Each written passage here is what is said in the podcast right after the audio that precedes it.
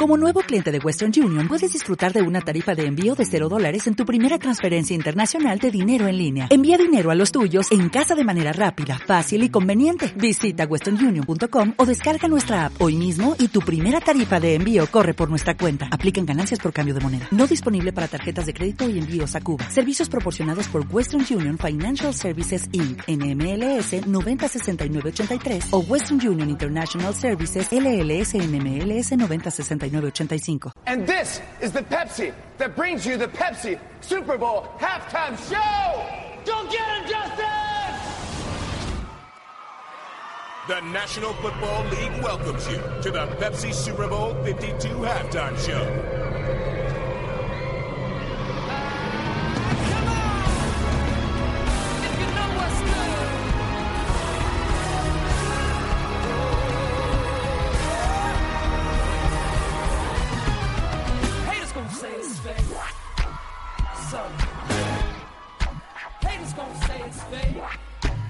En Capital Intereconomía, Foro Marketing.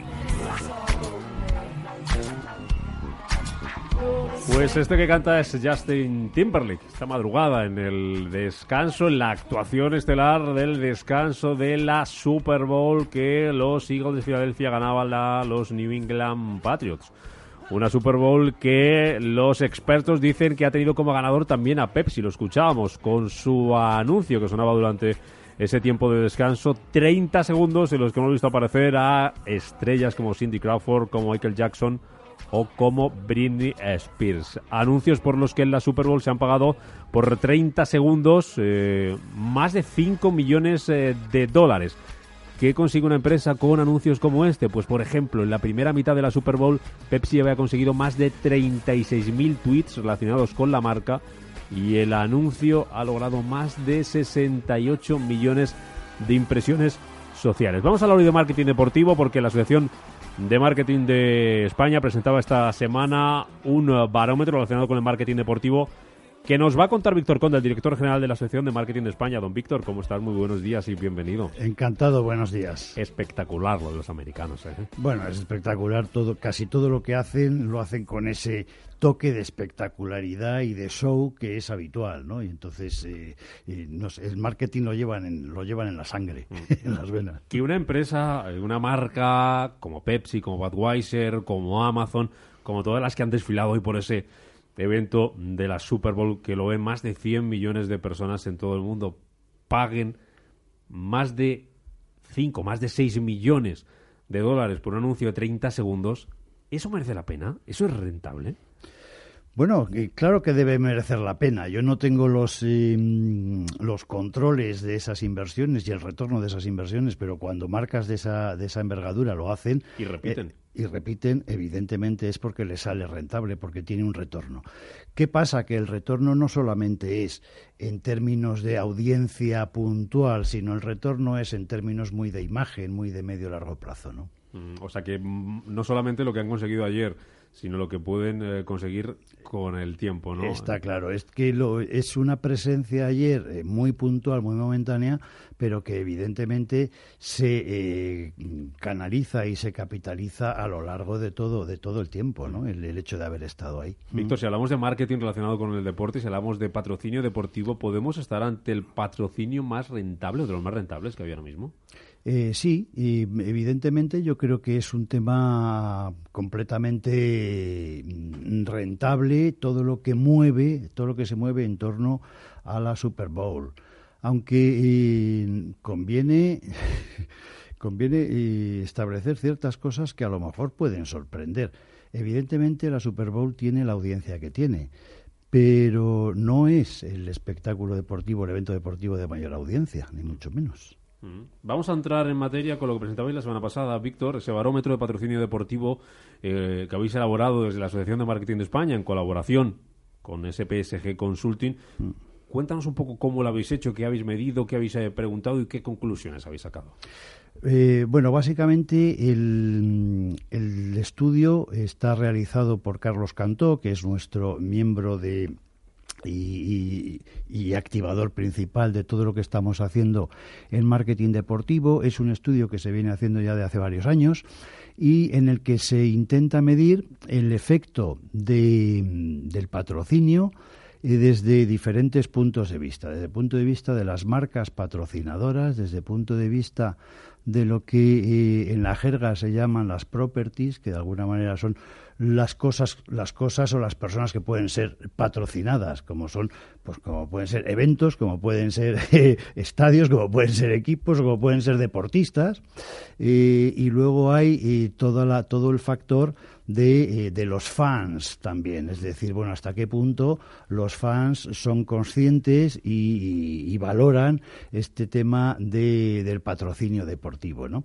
De, manera que, bueno, pues se, se, analiza desde esa, desde esa triple óptica y se ve realmente qué es lo que está funcionando, qué no y cuáles son los elementos que de alguna manera deben de mejorarse, deben de retocarse y son los que van a y primar en el futuro de la actividad de patrocinio deportivo. Y en España, Víctor, ¿cómo está la inversión en patrocinio deportivo, marketing deportivo? ¿Apuestan las marcas, apuestan las empresas por anunciarse, por patrocinar el deporte? Sí, yo, yo creo que decididamente sí.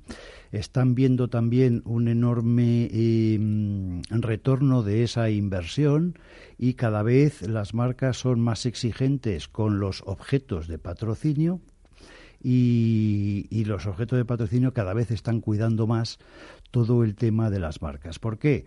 Porque son conscientes de que son inversiones eh, importantes y que efectivamente tienen que estar eh, clarísimamente justificadas, como hablábamos antes con el, con el tema de la, de la Super Bowl. ¿no? Entonces, em, uno de los, de los aspectos que, por ejemplo, más eh, tienen que, o en los que más reclaman las marcas, que mejoren las, las ligas o los equipos o lo que sea patrocinado, lo que sea objeto de patrocinio, es toda la parte, digamos, de reporting, que sea un reporting eh, cada vez más claro, cada vez más, em, más operativo y sobre todo un seguimiento más puntual que permita reaccionar sobre la marcha. Es muy importante cada vez más el dinamismo. ¿no? Eso es lo que busca. ¿Y el, deporte que le aporta a una marca? Que, que no le puede aportar otro tipo de patrocinio.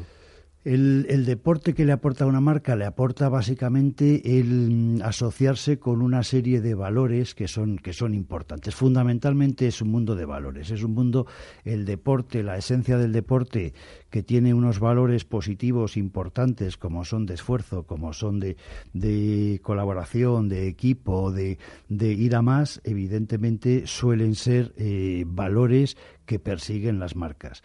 Si además te posicionas en según qué aspectos, como pueda ser, yo que sé, el deporte femenino, por ejemplo, un tema eh, absolutamente eh, en este momento ocupado por una marca como es Iberdrola. Bueno, pues le está haciendo eh, que, mm, que tenga un enorme reconocimiento en ese, en ese aspecto. Es decir, que evidentemente el deporte presenta muchísimas oportunidades que conviene analizar eh, muy detenidamente antes de meterse, porque lo que sí que es verdad es que eh, las em, los retornos no suelen ser inmediatos, suelen ser retornos más de medio plazo. Como hablábamos con los 30 millones, con, los 5 millones de dólares de la, Super Bowl. Ahora que hablas de la Liga Femenina, que tiene el, nombre de Iberdrola, se ha mm. puesto muy de moda, ¿no, Víctor? Esto de darle el naming, de darle el nombre a lo que es la competición entera, más allá de patrocinar una camiseta o patrocinar una... Sino, eh, la Liga de Baloncesto también tiene nombre de eléctrica, la Liga de Fútbol tiene el nombre de un banco, del, eh. del Santander. Eh, hmm. Va la tendencia hacia ahí, ¿no? También habéis preguntado por ello. sí, claramente el asociarse a un determinado evento, una, una marca, es uno de los es una de las tendencias más claras y más y que además más más perdura en el tiempo se ve, por ejemplo, hemos tenido cambios recientes en los patrocinadores de algunas cosas ah. y se ve como todavía hay un efecto de, acumulativo y, secuencial de patrocinios anteriores. Es decir, que de alguna manera ese tipo de cosas son eh, de las más rentables probablemente. Lo, que hace es que la gente lo asocie, ¿no? La, gente, eh, la asociación es más clara, más directa, ¿no? Sin duda. O sea, la, gente habla, es que empieza a hablar de la Liga, mm, la Liga Santander o la Liga Andesa, eh, etcétera. Es decir, que es que inevitablemente se habla pero es un poco lo que sucedía, y me remonto a, quizás a temas más de pasado, en el ciclismo. O sea, el ciclismo, los equipos eran equipos de marca. Es verdad. Y luego los que teníamos chapas, y jugamos a la chapa, nos tocaba la temporada siguiente cambiarlo entero, porque no, nos valía. o sea, que, que, eso, fíjate, en el ciclismo, que ha sido una cosa muy natural, se va extendiendo esa tendencia a otros deportes. Otra tendencia, Víctor, es eh, eh, asociarse a un deportista, a un nombre propio. En, ese sentido, ¿cuáles son los más atractivos? Bueno, los más atractivos a nivel, a nivel de figuras españolas, eh, Nadal y Gasol con enorme diferencia y luego y luego está Andrés Iniesta. O sea son los tres los tres top no de pero eh, donde pues Nadal es un no, es estratosférico como casi todo lo que lo, que, hace. no y luego a nivel a nivel digamos más de eh, deportistas internacionales estaría Messi y Ronaldo y, Federer. Ahí se matan las marcas. Hay una batalla entre Nike y Adidas en Conada sin duda sin duda. Y, y a nivel de tipo de deporte Víctor, el, fútbol sigue siendo deporte rey a la hora de asociarse con una marca, a la hora de patrocinar algo relacionado con el deporte? En España sí, porque en España es un, es un país de fútbol, lo cual no significa que no haya otros deportes donde una marca pueda sacar muchísima más rentabilidad. Eh, por ejemplo, pues eh, Endesa lo está haciendo divinamente en baloncesto. Y, otras marcas eh, lo que deben apostar es por probablemente encontrarse un hueco en deportes que no son a lo mejor tan masivos, pero que sí que coincida con los valores que ellos quieren eh, transmitir y con el público objetivo al que se dirigen. Bienvenidas las marcas que patrocinan el deporte, que para muchos clubes son eh, su única tabla de salvación. Sin duda, y para muchos deportistas. Y para muchos deportistas. no, no nos olvidemos que lo que sucede luego en las Olimpiadas eh, y decimos, es fruto de la casualidad a veces que sale algún... Eh, no, es fruto de... también, apoyo también. Sí, sin duda. Eh, se necesita mucho apoyo ahí. Don Víctor Golde, director general de la Asociación de Marketing de España, con este barómetro de patrocinio deportivo 2017 que presentaba hoy la semana pasada. Enhorabuena por las conclusiones y gracias por contárnoslas hoy aquí en este foro Marketing Capital. Hasta la próxima, Dios Víctor. Hasta otra, gracias.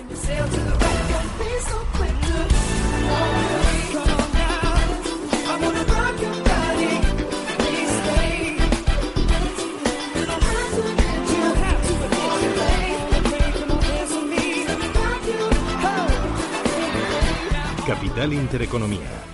As a new Western Union customer, you can enjoy a $0 transfer fee on your first international online money transfer. Send money to your family and friends back home the fast, easy, and reliable way. Visit westernunion.com or download our app today to get started, and your first transfer fee is on us. FX gains apply, not available for credit cards and transfers to Cuba. Services offered by Western Union Financial Services Inc. and MLS 906983 or Western Union International Services LLC and MLS 906985.